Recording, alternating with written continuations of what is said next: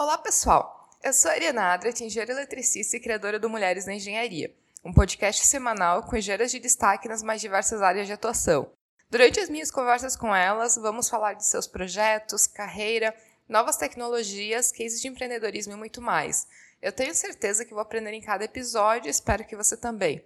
Eu quero aproveitar também para dar um aviso para os ouvintes de que nós estamos desativando o site do Mulheres da Engenharia, mas você pode continuar encontrando e seguindo é o podcast tanto no Instagram, no arroba Mulheres da Engenharia, como também no Twitter, no iTunes, no Spotify. O podcast também está em vários agregadores de podcasts, então é, se você não segue o podcast ainda, peço muito para seguir tanto o Instagram quanto a seguir os episódios é, nos agregadores de podcast para sempre ser avisado e sempre ver quando tem um episódio novo. Fica a dica para todos os ouvintes. E a minha convidada para esse episódio é Cris Canaveiro, que já conta com mais de 20 anos de experiência em multinacionais e o mais legal é que ela já tem vários anos de experiência em cargos executivos, então tem uma carreira bem interessante para compartilhar com a gente. Durante muitos anos, também atua como diretora de sustentabilidade.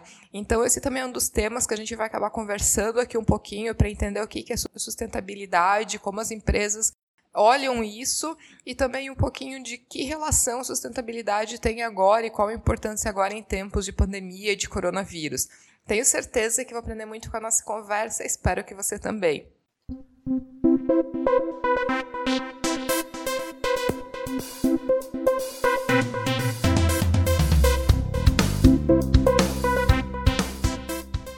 Cris, seja muito bem-vinda aqui ao podcast Mulheres da Engenharia. É muito bom te receber aqui para nossa conversa, nosso bate-papo, para aprender um pouco contigo e também para conhecer um pouquinho da tua história, que sempre é bom se inspirar com tanta mulher incrível que passa por aqui. Oi, Ariana, tudo bem? Bom dia. É, primeiro, eu gostaria de começar é, agradecendo pelo convite. Estou muito feliz aqui. É um prazer estar com você nesse encontro. E eu espero compartilhar um pouquinho das minhas histórias, espero que vocês ouvintes todos gostem e, e vou falar um pouquinho sobre, sobre mim hoje. Obrigada pelo convite. Mas, Cris, então, vamos começar te conhecendo um pouco um pouco melhor, assim. Então, conta um pouco como que tu foi parar na engenharia química, é, como que começou esse teu interesse pela engenharia e como é que começou também o início da tua carreira profissional, até para a gente conhecer um pouco ali de, de como que surgiu, né, e depois como que seguiu essa tua carreira de tantos anos, passando por tantos cargos é, tão interessantes e de visibilidade dentro de empresas tão grandes. Então, fala um pouquinho sobre, sobre ti. Eu estou formada há um, há um bom tempo, já mais de 20 anos formada em engenharia química e engenharia, na verdade, engenharia industrial química. Eu sou formada pela Faculdade de Engenharia Química de Lorena, que atualmente é um, um campus da USP. E, na, e a escolha, a minha escolha se deu talvez até por um acaso do destino.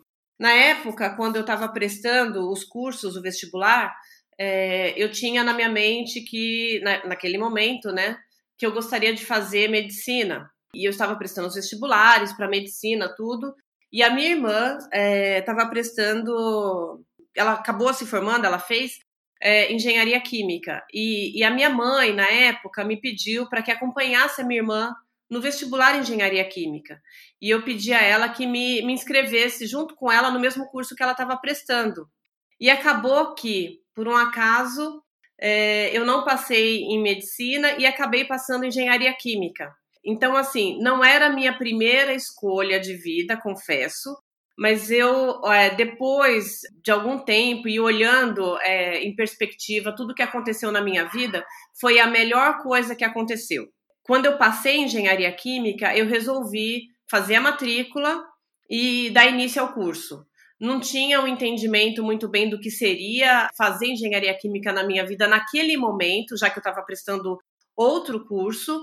É, e eu falei, vou, vou até lá vou estudar um tempo para entender se eu tenho, se dá fit, né? Se eu, se eu dou continuidade a esse curso. E acabou que eu acabei me apaixonando. Eu fiz a, a, o curso inteiro, era estudiosa, então assim, eu estudava bastante para de alguma forma tirar notas na média, acima da média, não era a primeira aluna, mas assim consegui levar o curso bem. Ao longo do curso, fazendo engenharia química, eu fui aprendendo alguns skills e é, modelos mentais que me ajudaram muito ao longo da minha carreira. Então, assim, por isso que hoje me perguntam: ah, não era sua primeira opção e você acabou fazendo. Se eu voltasse no tempo hoje, Ariana, escolhendo fazer engenharia química ou outro curso, eu faria a mesma coisa. Fiz estágios em é, indústria química e ao longo do curso e nos meus estágios eu entendi que talvez eu não seguisse uma carreira técnica, em planta mesmo. E a beleza da engenharia química e dos cursos de engenharia como um todo é que você, é, eles formam profissionais que podem atuar em diversas áreas, né? A engenharia, de uma maneira geral, ela forma um profissional muito versátil, que tem capacidade de atuar em diversos segmentos e, e eu acabei tomando essa vantagem de me formar como uma profissional, como uma engenheira e usar os conhecimentos que eu tive para poder moldar a minha carreira depois da faculdade. Então, assim, esse foi meu início na faculdade, é, meu, meu momento de, de estudante, onde eu percebi que eu tinha feito a decisão certa, às vezes porque a, acabei é, sendo levada por um, um, um, momento ali de vida junto na, na minha família, mas que foi depois a, a, decisão de continuar foi a melhor decisão que eu, que eu tomei naquele momento de seguir o curso. Mas então, Cris, agora? Conta, assim, da, da tua parte agora de experiência profissional, né, pra gente, pra gente saber.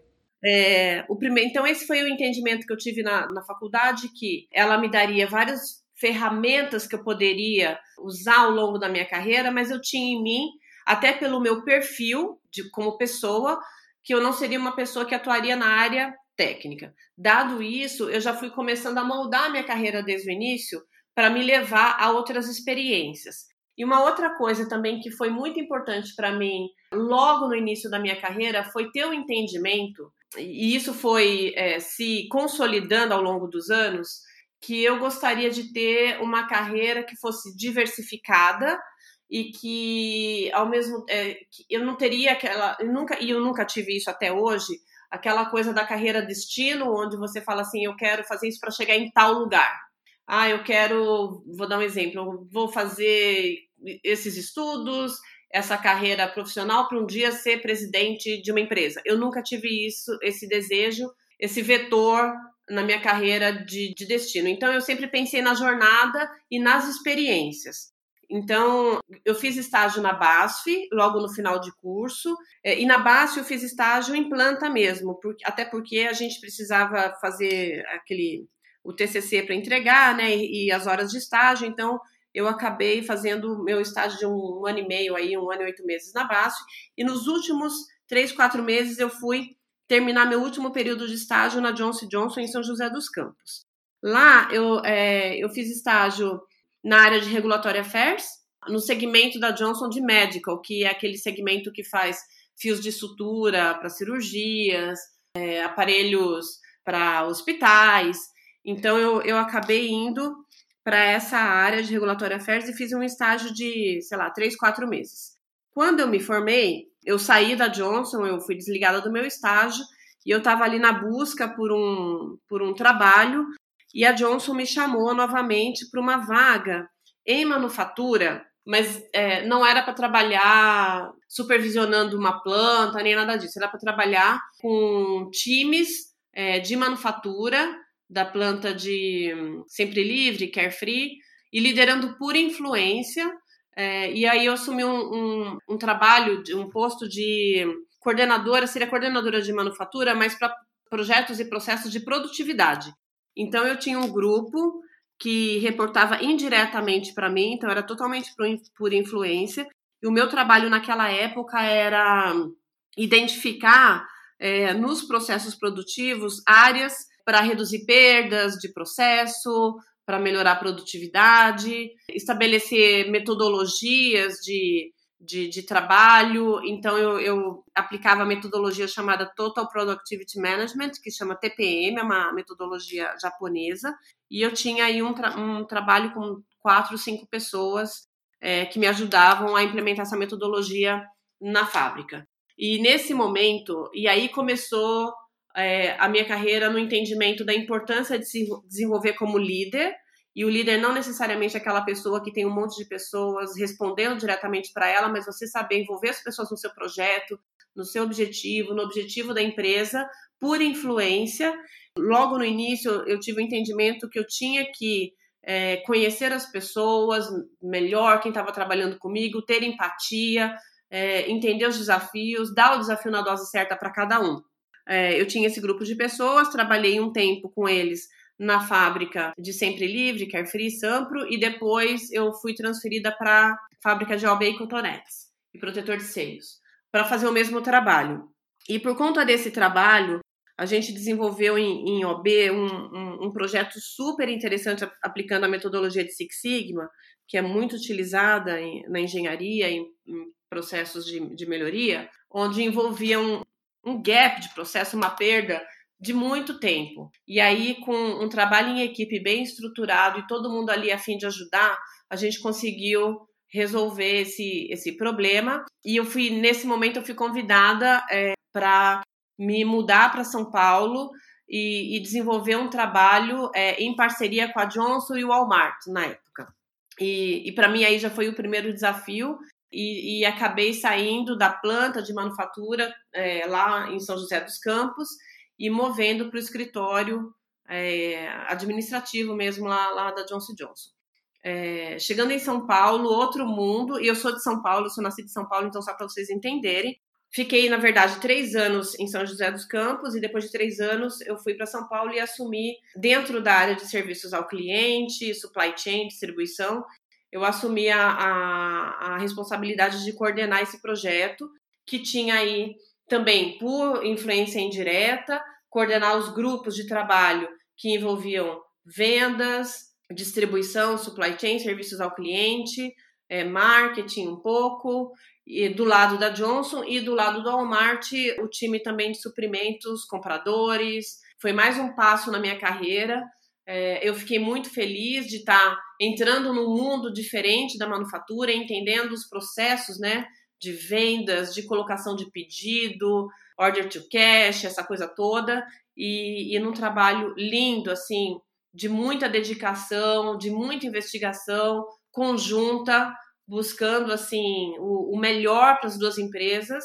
Na época, o que acontecia é que os índices, por exemplo, de, de satisfação lá, que a Johnson tinha, não estavam atingindo os níveis que o Walmart esperava de seus fornecedores. E a gente conseguiu é, em seis, sete meses, chegar nesses níveis e teve um crescimento absurdo, assim, é, no, no, índice que a gente, a métrica que a gente media de satisfação, através de estoque, assim, produtos em gôndola e tudo mais, e foi um projeto super reconhecido.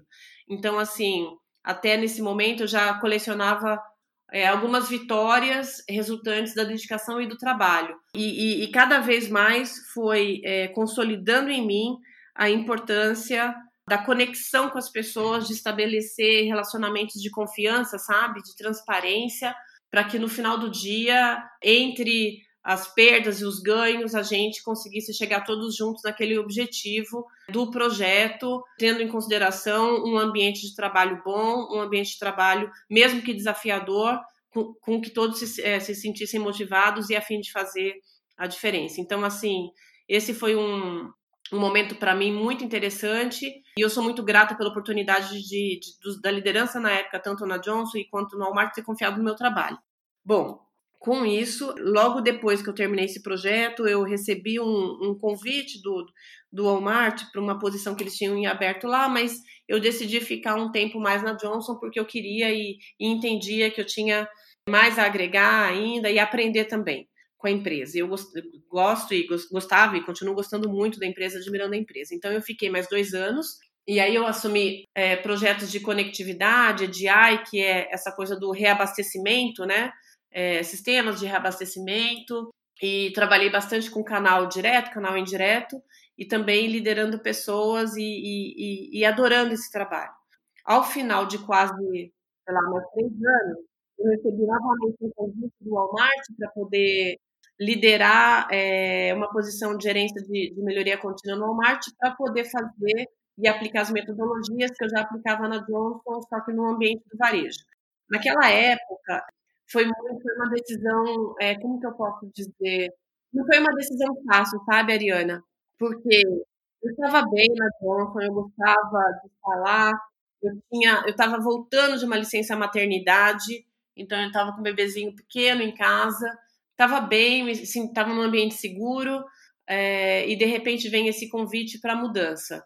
E a mudança da indústria até para o varejo, as pessoas falavam assim para mim, até minha família falava assim, Cris, é, eu acho que você deveria continuar na Johnson, que é uma empresa excelente, e é mesmo, é, fazer uma mudança agora, ir para o varejo, varejo, a dinâmica é muito diferente, muito mais velocidade, mas a, o, o, medo naquela época era assim, você está bem, você trabalha, você tem um trabalho regrado, que te proporciona algum equilíbrio, entendeu?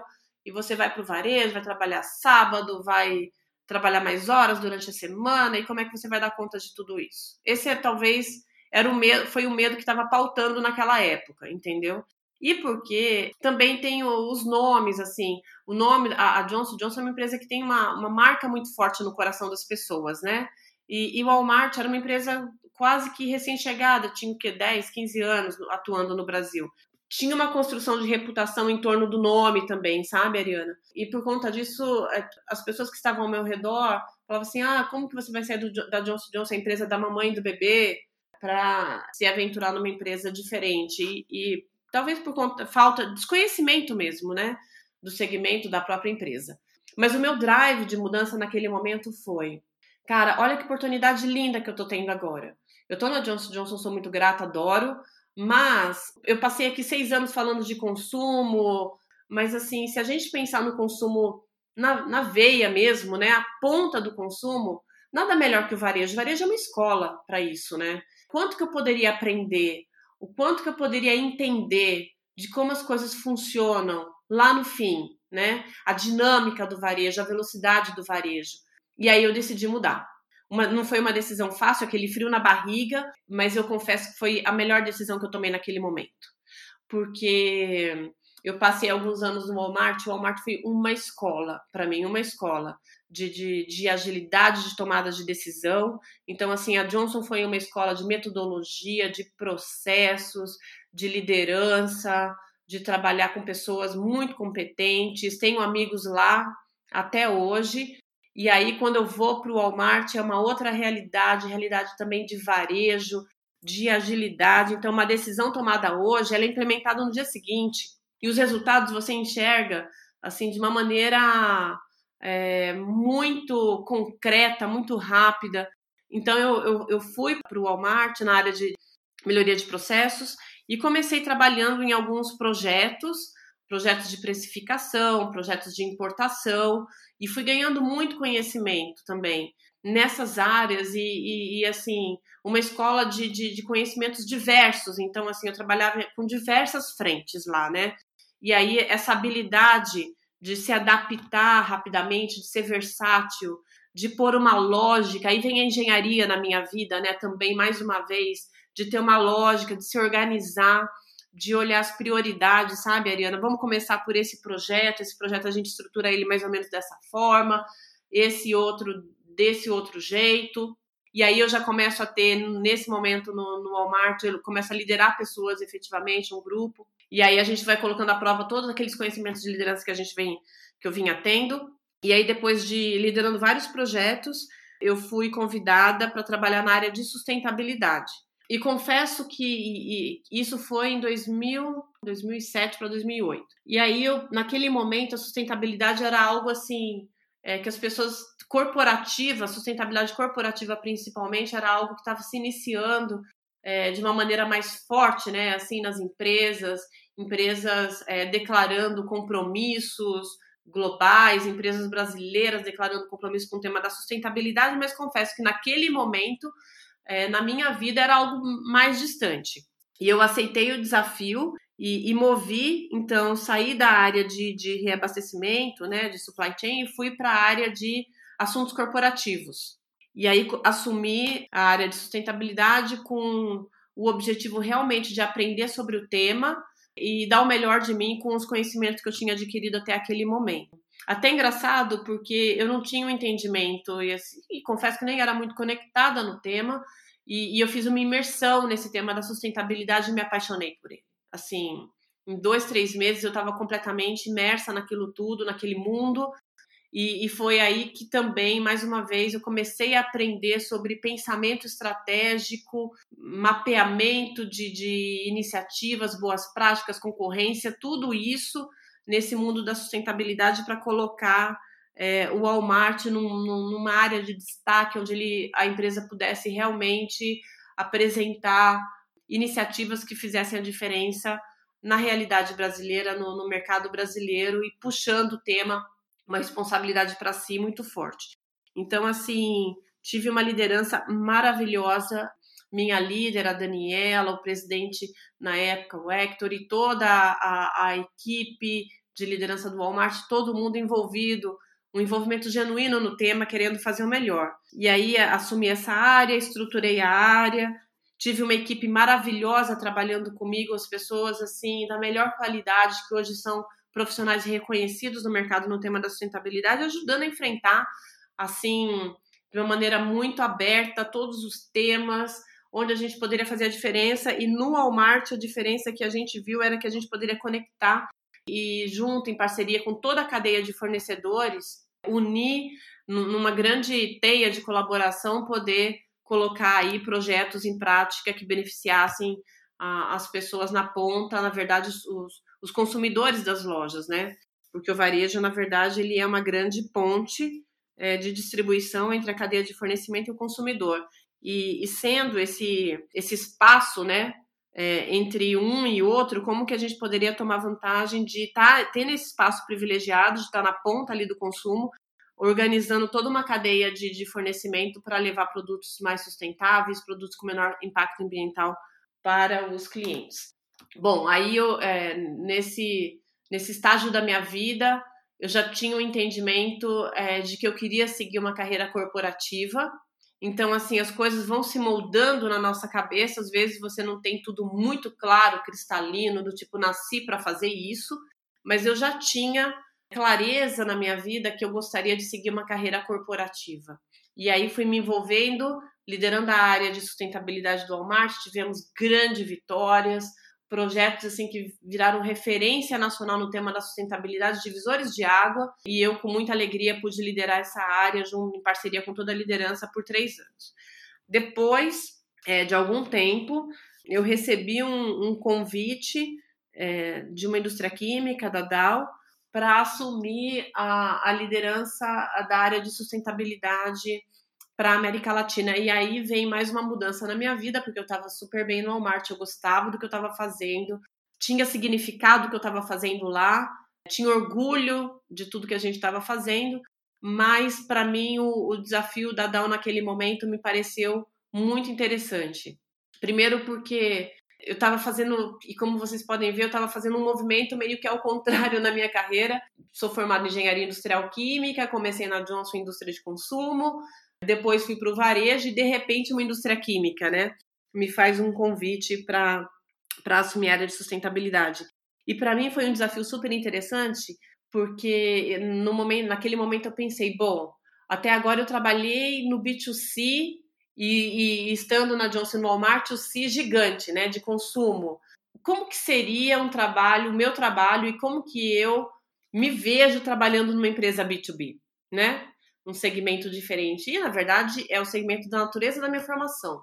Então, como que eu consigo em, colocar em prática todo esse meu conhecimento num segmento B2B? Essa era uma questão.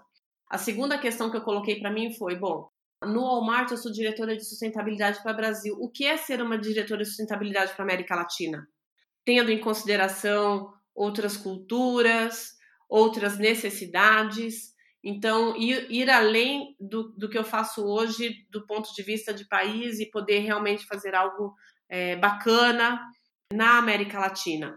E aí, esses, esses desafios me levaram, e entre outras razões, me levaram a mover é, do Walmart para a Dow. E lá e na Dow eu comecei também um trabalho de estruturação da estratégia, do modelo de governança, entendendo os projetos, o foco, onde seriam as prioridades, organizando a estrutura, é, os comitês e até a estrutura organizacional dessa área de sustentabilidade, entendendo onde a gente poderia ter o maior impacto positivo na sociedade, nos clientes, através dos produtos e tecnologias da, da empresa. E aí eu fiquei por, por quatro anos liderando a área de sustentabilidade também, muito feliz de ter desenvolvido vários projetos, como a Escola de, de Sustentabilidade para Fornecedores, em parceria com, com o Instituto Etos, é, entre outros, e, e, feliz realmente pela jornada. E depois de um tempo, é, cresci em mim, apesar, por exemplo, desde a época do, do, do Walmart e também na, na, na Dow, eu ter aí uma, uma liderança também na parte de comunicação, entendendo e aprendendo a ciência da comunicação, de posicionamento, de reputação, de, de estratégias de comunicação. É, cresci em mim a vontade de realmente sentar numa cadeira de comunicação é, e liderar uma área de comunicação para poder é, ainda consolidar ainda mais os conhecimentos que eu vinha tendo ao longo desses anos. E, e foi aí que surgiu a oportunidade de eu, é, e eu assumir é, um convite de poder sentar na cadeira de comunicação de negócios da Dow, onde eu era responsável pela comunicação de vários negócios, como é, o negócio de tintas, negócio de consumo, negócio de poliuretanos, vários negócios, e realmente é, entender como que a gente faz uma comunicação integrada, e aí já vinha muito forte o tema do digital, então assim, fazendo do digital uma plataforma transversal de comunicação na estratégia, é, relacionamento com, com stakeholders, toda a parte de public relations, então assim, aí é, depois de quatro anos liderando sustentabilidade é, na DAO e sete anos né, nativa no tema da sustentabilidade, eu acabei movendo para a comunicação dos negócios e, e trazendo a sustentabilidade junto comigo é um tema que mora comigo no meu coração, que eu adoro e continuo, quero continuar atuando nessa área. E na comunicação, eu liderei a comunicação dos negócios da DAO por cinco anos. Ano passado, a gente teve uma grande reestruturação na empresa, organizacional, e a minha posição na DAO acabou sendo eliminada por uma decisão global, a minha e dos meus pares nas outros, nos outros continentes. E aí ficou para mim a decisão de, de, querer ficar ou não na empresa. E aí no final de novembro até tinha uma possibilidade de eu ficar, talvez com uma posição comercial aí, mas eu decidi sair da empresa nesse momento é, e a minha saída definitiva foi agora em março. É, para poder seguir, continuar seguindo a minha carreira, que é corporativa, e isso é um entendimento que eu tenho dentro de mim, é, aplicando os meus conhecimentos, principalmente os relacionamentos, seguir na área corporativa, na área de comunicação e sustentabilidade. Então, eu, eu tomei a decisão de, de sair, de mudança de rota, até escrevi um artigo aí no LinkedIn, porque a gente, é, como eu disse, minha, minha, jorna, minha jornada é, de carreira sempre foi por experiências e não nunca foi uma, uma carreira destino. Então, assim, eu sempre busquei o propósito e o significado em tudo que eu faço. E agora eu estou num momento, eu diria que sabático, mas um momento sabático de muito trabalho, onde eu estou podendo fazer cursos, me reconectar, cursos que eu gostaria de ter feito durante muito tempo, me reconectar com pessoas queridas, estabelecer uma nova rota aí de trabalho e, e outras oportunidades. Então, assim, eu estou muito feliz de estar nesse momento de pausa, porque, como, como eu comentei com você, Ariana, durante todo esse tempo eu nunca tive uma pausa para cuidar um pouco de mim, olhar outros aspectos da minha vida que é, a gente vai sempre empurrando por conta da correria do dia a dia, mas que agora eu estou reaprendendo para me tornar uma profissional ainda melhor é, e poder ter um impacto ainda maior em tudo que eu fizer daqui para frente. Cris, eu acho interessante um, um dos pontos que eu acho que vale salientar é que muita gente às vezes fica com aquela impressão de que a mudança, ou às vezes mudar de empresa, mudar de emprego, ela deve acontecer quando as coisas não, não estão boas, né? No sentido de que estou aqui descontente com a minha empresa, eu não estou sendo valorizado, eu não estou tendo as oportunidades, no sentido de que não, se a coisa tá ruim, é tempo de mudar. Quando muitas vezes a gente talvez deveria pensar nisso com uma outra abordagem de que quando as coisas estão boas, é que realmente tu deveria mudar, porque tu realmente tá vindo de um, um ponto onde tu tá é, motivado, tu tá fazendo as coisas de uma maneira bem, tu tá vendo resultados. Então, é mais ou menos assim um pouco do aprendizado que eu tiro da tua trajetória de que a mudança ela ela deveria acontecer não só quando as coisas estão ruins, né? E, e da gente se, se deixar, a gente se permitir a estar abertos a essas mudanças, mesmo quando às vezes a gente está numa empresa legal, num ponto de carreira legal, fazendo um trabalho que a gente gosta. Então, eu queria deixar essa, essa mensagenzinha também para quem para quem está ouvindo, para quem tá ouvindo a gente.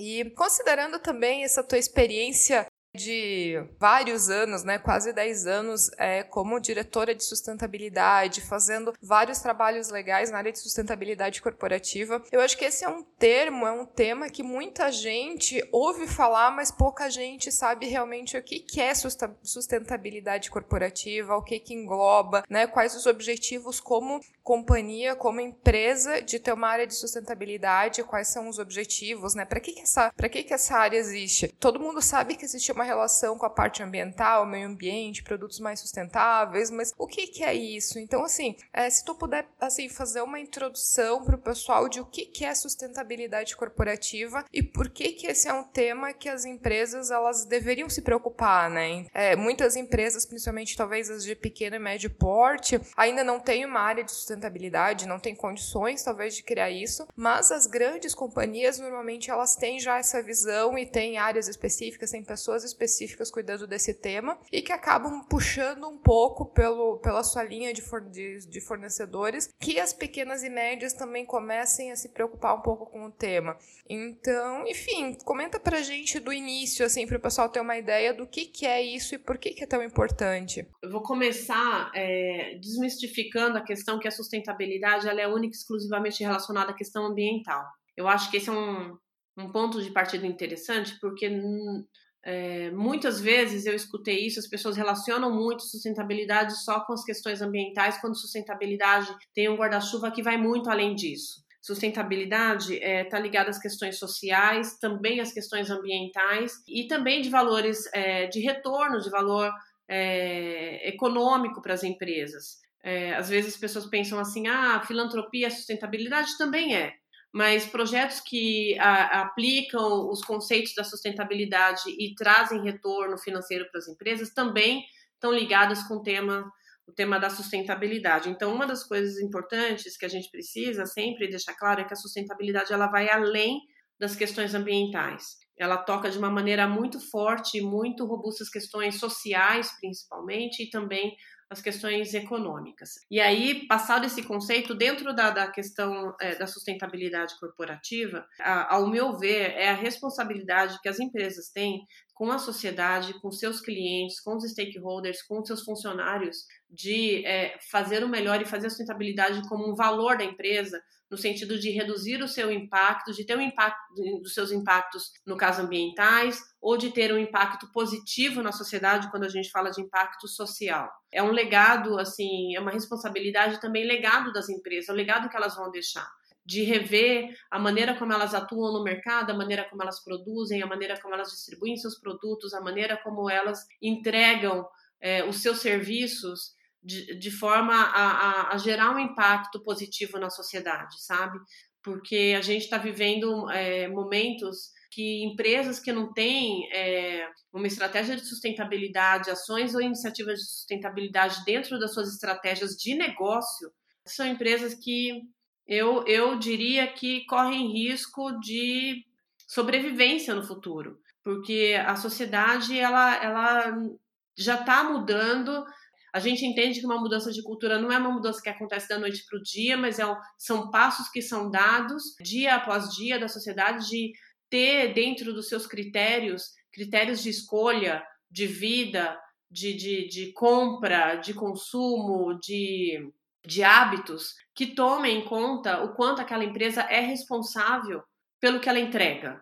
Não só pela qualidade dos produtos, pela questão da acessibilidade, mas pela questão como ela, como ela entrega aquilo, a forma como ela entrega. Então eu vejo a sustentabilidade como um fator fundamental e definitivo na estratégia de qualquer empresa, independente do tamanho. E o entendimento de que a sustentabilidade pode ser implementado nas empresas não necessariamente está conectado nas empresas em terem um time de sustentabilidade. Sabemos que as grandes empresas, sim, têm seus, seus times de sustentabilidade, muitas pessoas trabalhando, mas a sustentabilidade corporativa nas empresas, genuína, é um tema onde todos se sintam responsáveis por ela, porque ela não acontece se cada pessoa dentro das empresas não entende, não entende o seu papel é, dentro desse tema e o que pode ser feito é, em prol desse tema. Era é, é até quando eu trabalhava em sustentabilidade Nadal, quando eu apresentava, sei lá, os slides, apresentações sobre a estrutura e o, e o modelo de governança de sustentabilidade, normalmente eu não, eu não colocava meu nome ou em muitas apresentações eu omitia o nome, porque eu falava que a sustentabilidade era a responsabilidade de todos. Então as pessoas falavam assim, qual o tamanho, às vezes em perguntas as pessoas falavam assim, mas qual o tamanho da área de sustentabilidade, sei lá, na DAO? E eu falava assim, o tamanho da área de sustentabilidade na DAO é o tamanho de todos os funcionários. Todos os funcionários estão dentro dela. Aqui eu sou só uma facilitadora. E é assim que eu vejo. Então, às vezes, sei lá, pequenas e médias empresas pensam assim: ah, será que para eu ter sustentabilidade numa empresa eu, preciso de uma pessoa? Não necessariamente. Se a empresa tiver o recurso e puder, claro, é, é lógico que isso é um indutor e facilita demais o entendimento. Mas pequenas empresas que não têm condições, o conhecimento e a busca pelo conhecimento às vezes é o suficiente para se poder implementar e mudar processos produtivos. E quando a gente fala, por exemplo, da questão econômica, é, muitos projetos eu já vi de pequenas empresas que a questão econômica, na verdade, é um ganho por uma redução de uma perda, um desperdício, por exemplo. Às vezes não está ligada necessariamente na venda, no valor, no preço daquele produto, mas o quanto que ele reduz o desperdício, sei lá, na, na fábrica, nas embalagens. Então, essa questão econômica também que eu quero colocar é importante.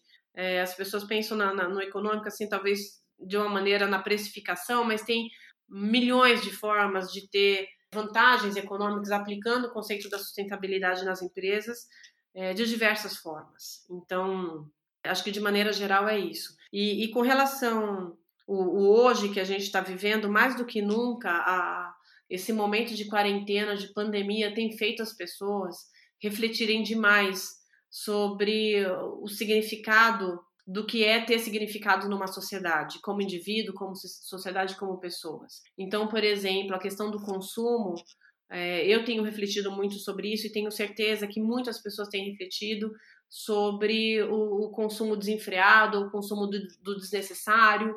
Então, isso, isso tudo são conceitos que a sustentabilidade vem falando há muito tempo, mas que esse momento agora que nós estamos mais dentro de casa, em momentos de mais reflexão, em momentos de pensar o futuro, é, com certeza, e às vezes nem sempre conectados com o tema do tipo, ah, agora eu estou pensando sustentabilidade, não, mas essas mudanças de hábitos, essas reflexões, fatalmente, assim, com certeza, no final do dia, vai dar um resultado numa mudança de hábito em prol da sustentabilidade coletiva, sabe?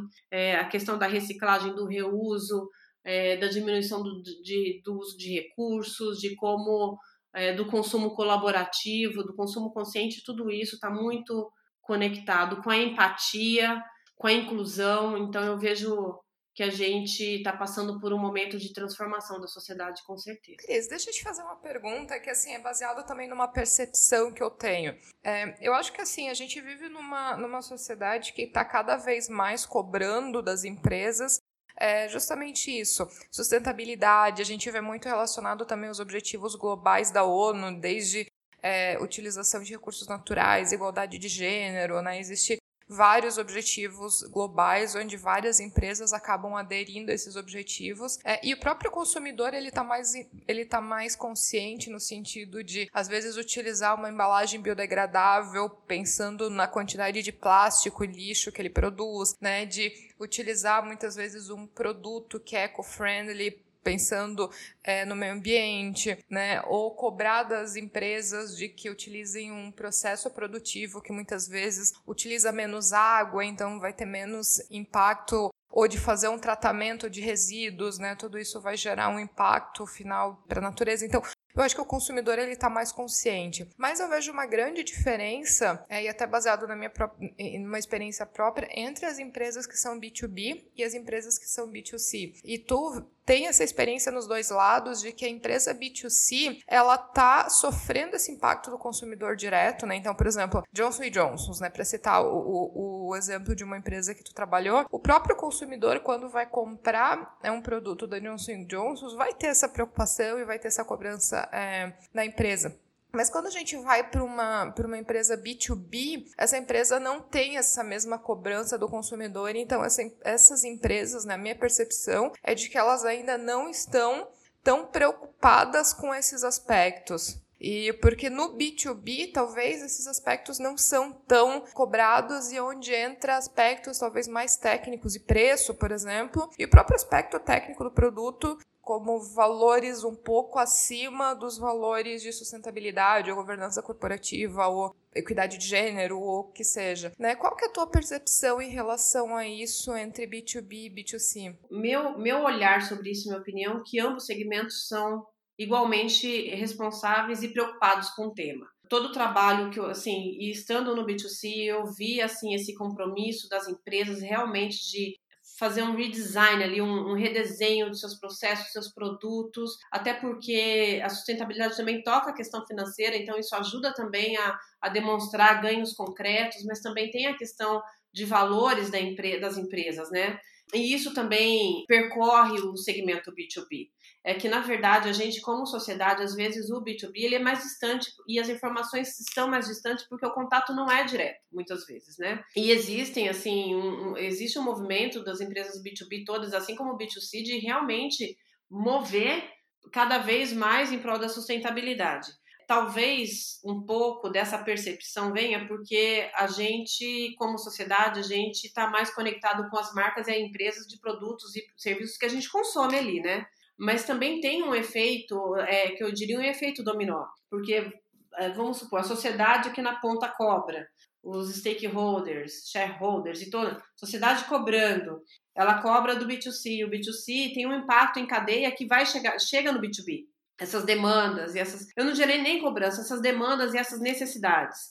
Então, por exemplo, se a sociedade está demandando por produtos mais sustentáveis ou, sei lá, uso mais consciente de embalagens, o B2C ele chega no, no, no, B2B falando assim, olha, como que a gente pode melhorar a questão das, das embalagens ou ir movendo cada vez mais esse tema da sustentabilidade no uso e descarte, sei lá, da reciclagem em embalagens. É, então isso chega é, para a sociedade, a visibilidade do B2B ela é menor, porque realmente no, o contato é menor, então, se vê as, muitas vezes muito mais do que o B2C está fazendo, grandes marcas mostrando aí o seu propósito e o seu compromisso.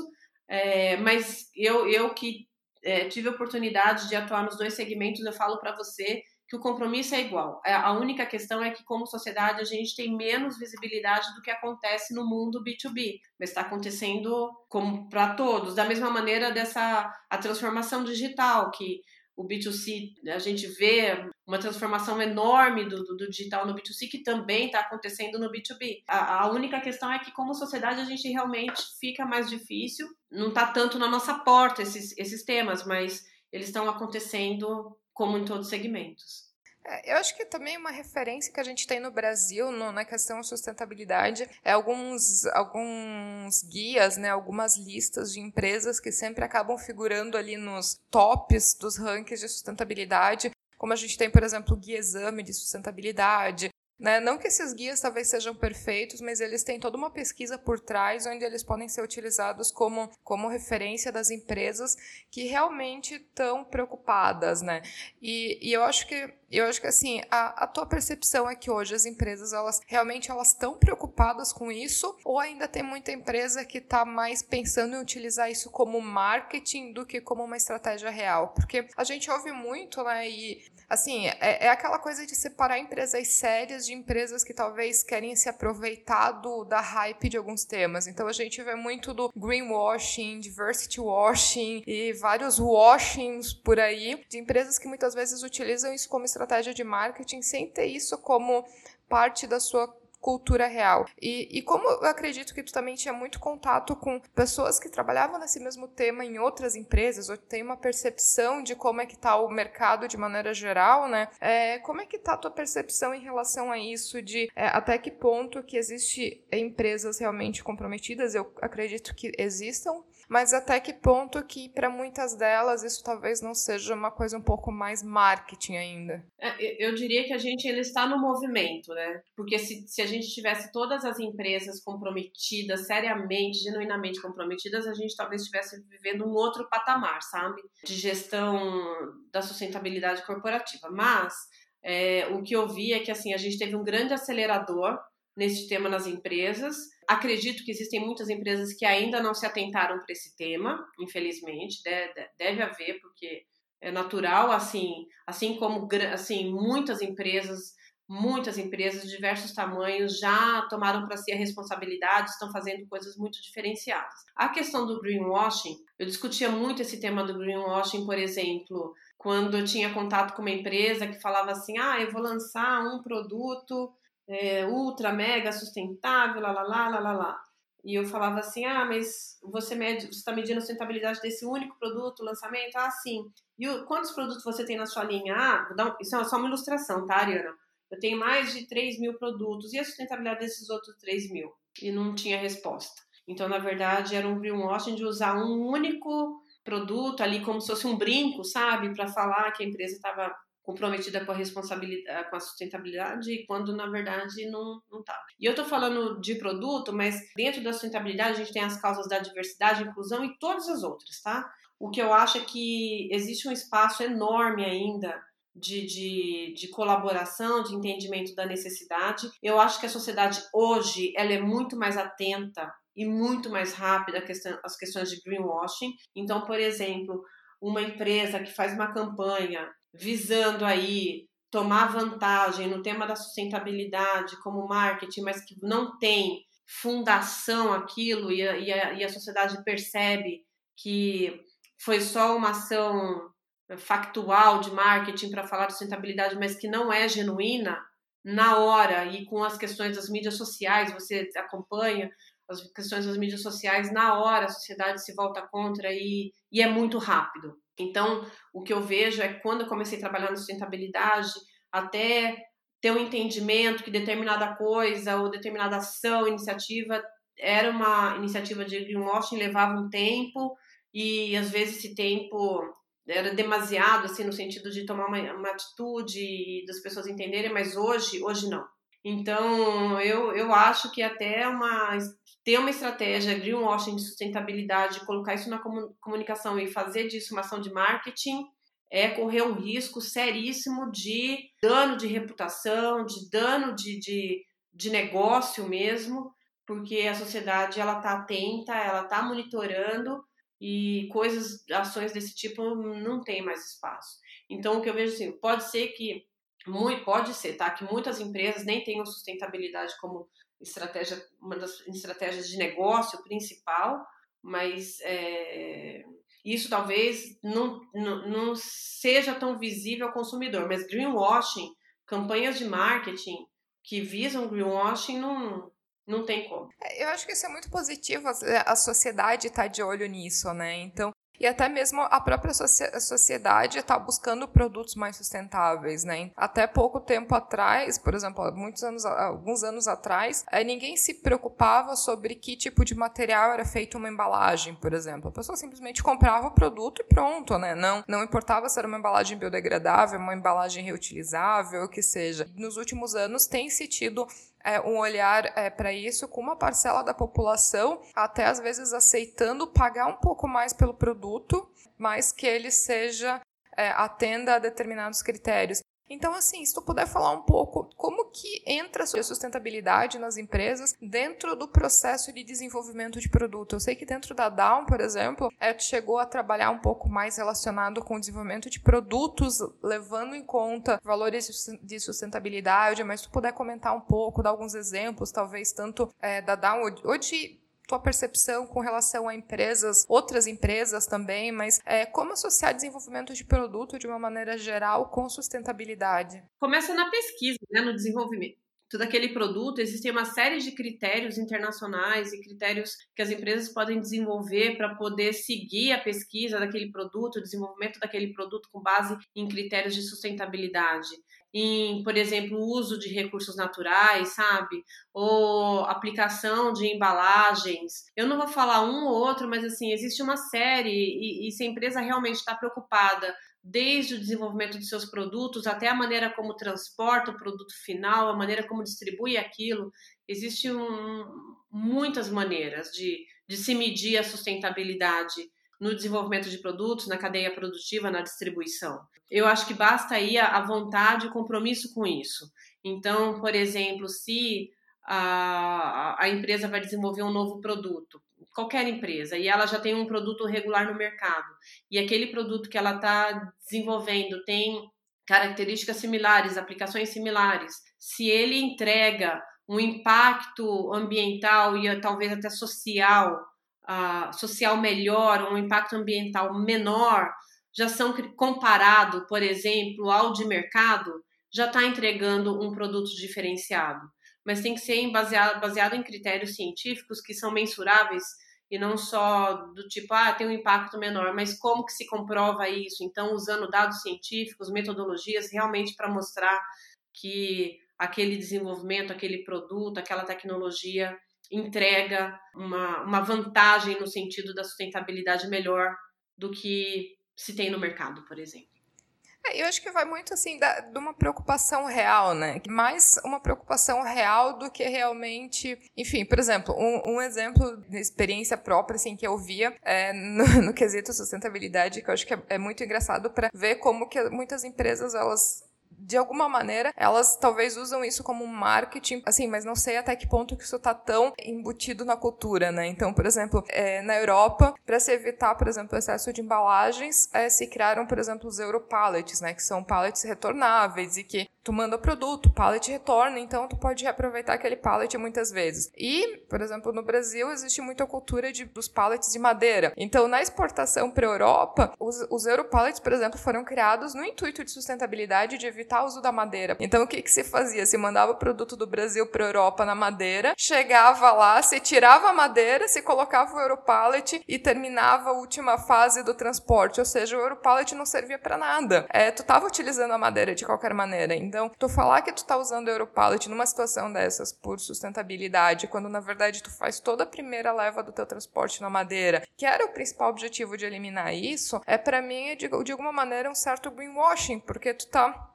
falando que tu usa aquilo, mas na realidade tu não tá tendo impacto positivo nenhum porque tu continua agredindo o meio ambiente, né? Ou tu continua fazendo a mesma coisa que tu fazia e aquela nova atitude não serviu para nada. Então, eu acho que assim, é, é um pouco do amadurecimento da questão de sustentabilidade dentro da cultura das empresas, para até coisas como essa não serem mais aceitas, porque muitas vezes pode não ser muito visível, né? Pode não ficar muito, talvez, na vista do consumidor, mas se a gente começar a avaliar as empresas e cada vez as pessoas estão mais atentas, a gente começar a avaliar e a gente começar a se perguntar por que, que as coisas são assim, né? Por que, que é, se faz isso? Se faz isso para cumprir uma regulamentação que sempre muitas vezes vai ter uma brecha para tu conseguir, quase como lei, né? Sempre às vezes se dá um jeitinho, se dá uma brecha, se encontra é uma maneira de não é, muitas vezes não seguir aquela, aquela imposição, ou se não, se realmente faz parte da cultura e apesar de muitas vezes não ter uma lei, não ter uma regulamentação, não ter nada que obrigue a empresa, mas que ainda assim aquilo faça parte da cultura dela e ela faça mesmo sem ser obrigatório. Então, eu acho que vai muito ainda do amadurecimento das empresas e de é, enfim, amadurecimento da sociedade como uma maneira geral, e de se tornar a sustentabilidade como um, um valor real, assim, né? Um valor dentro da cultura mesmo de todas as pessoas, de ter essa visão um pouco mais preocupadas com esse tema. Olha, eu, eu, costumo, eu, eu costumo dizer que a sustentabilidade começa onde termina a lei. Porque, assim, a lei é obrigação, concorda? Lei, lei é lei. Você tem que cumprir. E aí, a, a sustentabilidade proativa, a sustentabilidade no sentido de você fazer além, está em tudo que você faz além da lei. Porque, para mim, é, cumprir a lei é, é, obrigação. Então, assim, sou cumpridor da lei? Ótimo. O que, que eu posso fazer além, a mais do que isso? quando eu falo né, da sustentabilidade genuína, é tudo aquilo que as empresas e a sociedade faz, além do que ela é obrigada a fazer como lei. Por exemplo, ah, eu, eu, eu sustentabilidade social, ah, eu uso o cinto de segurança. Não, isso é uma, um greenwashing, porque isso é lei. Eu sou penalizado, tomo multa se eu não usar cinto de segurança, além de colocar minha vida e dos outros em risco. Então, assim, não posso conectar uma coisa que é lei com o tema das, para mim, o tema da sustentabilidade. Eu dei um, eu dei um exemplo bem horrível, mas assim, para mostrar é, o que eu quero dizer no, com relação assim, a sustentabilidade, ela começa depois que você é um cumpridor da lei. Se você não está cumprindo a lei, não começamos nem a falar de sustentabilidade ainda, assim, como empresa. E a outra coisa é o amadurecimento da sociedade, ele acontece cada vez que a sociedade se torna mais provocativa nesse sentido, mais questionadora, uma sociedade que busca mais conhecimento é, em torno do tema e realmente pode colocar questões como essas que você está colocando agora. Porque nada muda se a gente não questiona o business as usual, né? Que a gente fala. Esse modelo de negócios que a gente conhece da vida inteira, um modelo de negócios linear. E a gente vê um movimento de, de negócios circulares, né? De não haver perdas nos processos, de que a gente consiga reaproveitar tudo que é feito do começo até o fim. Então, você está tá mencionando a questão dos pallets, mas tem inúmeras outras questões que eu acho super interessante a gente realmente refletir, provocar e questionar.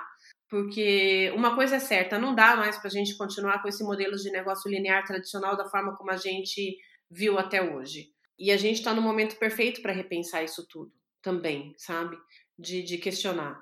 Então, e isso faz parte do amadurecimento da, da, da, da sociedade como um todo. E as novas gerações, né? Não podemos esquecer que tem aí as gerações que estão vindo com muito mais, uma preocupação e um compromisso muito maior é, com esse tema. Por exemplo, eu tenho um filho de 14 anos e eu tenho certeza que um dia, se ele for trabalhar numa empresa, a sustentabilidade para ele vai ser um fator decisivo se ele vai querer trabalhar nessa empresa ou não. Como hoje já está sendo para milhões de jovens que estão entrando no mercado de trabalho, que se perguntam se aquela empresa que eles estão trabalhando ou querem trabalhar realmente é uma empresa que tem compromisso com o tema da sustentabilidade. Então, a gente leva o tema da sustentabilidade até para atração e retenção de talentos. É, a gente tem um, um, uma geração inteira de pessoas que já nasceram com outros padrões, sabe? De, de olhar para o lado e ver as coisas que estão acontecendo e questionar essas coisas todas. Eu vejo que não tem mais espaço nem de um lado nem do outro, sabe? Para continuar fazendo o, a, as empresas continuarem operando da maneira como elas sempre operaram. Eu achei particularmente muito interessante essa tua colocação de que a verdadeira sustentabilidade começa onde a lei acaba, né? Então, por exemplo, uma indústria têxtil que utiliza muita água nos seus processos químicos e tem que fazer um tratamento dessa, dessa água, né, desse resíduo, antes de lançar essa água novamente para o rio. É, essa empresa ela não está tendo uma política de sustentabilidade, ela está cumprindo a lei, porque é contra a lei simplesmente pegar esse resíduo e jogar de volta no rio. Ela vai ela vai estar tá indo contra a lei se ela não fizer isso. E o que a gente vê é muitas empresas usando isso como uma bandeira de que é, eu sou a favor do meio ambiente, eu tenho uma política de sustentabilidade, né? Eu sou a melhor empresa do mundo, quando na verdade está cumprindo a lei. Ela simplesmente não pode pegar aquele resíduo cheio de produto químico do processo dela e jogar no rio. Então, eu acho que é uma reflexão muito interessante que a gente faz aqui utilizando a indústria têxtil, mas existe vários outros outras indústrias, é só um exemplo, mas de muitas vezes a gente começar começar a ter um olhar atento, né? É, e começar a olhar realmente o que, que é sustentabilidade genuína e o que, que é uma empresa cumprindo a lei. E nesse caso, por exemplo, não é uma sustentabilidade genuína, pode até ser um greenwashing, porque vai estar utilizando isso como uma propaganda de algo, como se fosse algo extremamente relevante, quando na verdade seria crime se não fizesse, né? Então eu acho que a gente começa a ter esse olhar mais crítico. Mas e Cris, acho que assim, nosso bate-papo tá, tá interessante, acho que a gente já tá falando bastante tempo aqui, vai ter bastante coisa para os ouvintes também ficarem de reflexão. É, e assim, até para os ouvintes, quem tiver alguma, algum interesse sobre o tema, alguma coisa, também eu vou deixar no é, comentários o link do LinkedIn da Cris, então quem tiver algum interesse pode mandar uma mensagem lá para ela, pedindo alguma, algum material extra, trocando alguma informação, acho que a Cris vai estar super aberta a responder essas dúvidas. Mas e Cris, até pra gente finalizar aqui, se tu puder deixar uma mensagem final para os nossos ouvintes, uma dica, enfim, o espaço é teu, assim, pra gente fazer um, um encerramento bacana aqui da nossa conversa. Primeiro, Ariana, eu gostaria de novo de agradecer pelo convite, foi um prazer enorme ter conversado com você e, e poder levar essa mensagem para todos os ouvintes. Parabéns pelo trabalho, é, eu lembro que no primeiro contato, quando você me falou, eu já fiquei muito animada Fico muito feliz de estar aqui, de ter sido convidada para participar desse espaço. E, claro, estou à disposição no, no, LinkedIn, podem me mandar mensagem, todos vocês, se quiserem conversar, eu fico à disposição. Uma das coisas que, que eu aprendi e quero deixar para todos vocês que estão me escutando, é, que foram fundamentais, estão sendo fundamentais nessa reflexão que eu estou tendo agora e ao longo da construção da, da minha carreira, a primeira coisa é não ter medo de correr risco, sabe? Porque às vezes é, a gente limita as nossas experiências de vida como pessoa e como profissional para poder se manter na zona de conforto, quando na verdade, quando a gente faz uma mudança pensada, claro, lógica, mas também escutando a voz do coração, isso sempre nos leva para algo diferenciado na nossa vida com significado, com propósito. Então, assim, uma, de, uma das palavras que eu quero deixar para vocês é coragem. É, não, não se intimidem diante dos desafios bola para frente. Se te, aparecer um desafio para você que te parece bacana em algum ponto da sua jornada de carreira e você está num momento, numa zona de conforto, mas o desafio te apresenta novos conhecimentos, áreas de conhecimento, desenvolvimento, eu acho que vale a pena considerar fortemente. O segundo é empatia.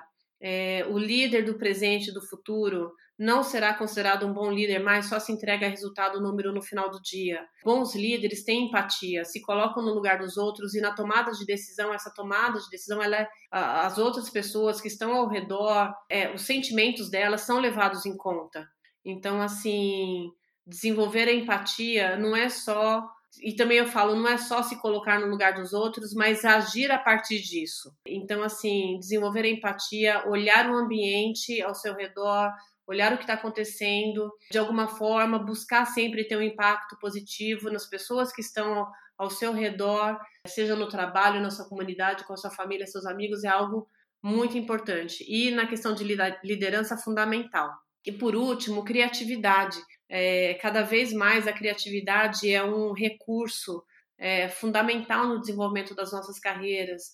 Buscar ideias diferentes, testar ideias diferentes, reflexões provocativas que levem a, a um mover diferente é, de ação do que seria o padrão, o que todo mundo faz, ou baseado na minha experiência, essas coisas todas que a gente escuta muito. Então, assim, exercer a criatividade na decisão e buscar soluções ou ações que realmente tragam alguma coisa inédita ou provoquem um conhecimento diferente, isso também eu acho que é muito importante. Então, empatia, coragem e criatividade, para mim, são as três palavras do momento e e se vocês puderem também aplicar no dia a dia cada vez mais, eu acho que isso ajuda muito. Adorei o nosso bate-papo, acho que tem muito, muitos insights aqui para os nossos ouvintes pensarem a respeito também. Então, queria te agradecer muito a participação, muito o nosso bate-papo aqui. Foi uma delícia te receber aqui no podcast para a gente conversar. Então, muito obrigada pela participação. Obrigada, Ariana. Obrigada a todos vocês. Fiquem bem. E se você que está ouvindo tiver algum comentário, crítica ou sugestão, só enviar um e-mail para ariana.mulheresengenharia.com. É, e se você gostou de, desse episódio, ficarei muito feliz se puder compartilhar com outras pessoas que podem gostar também. Um abraço e até o próximo episódio.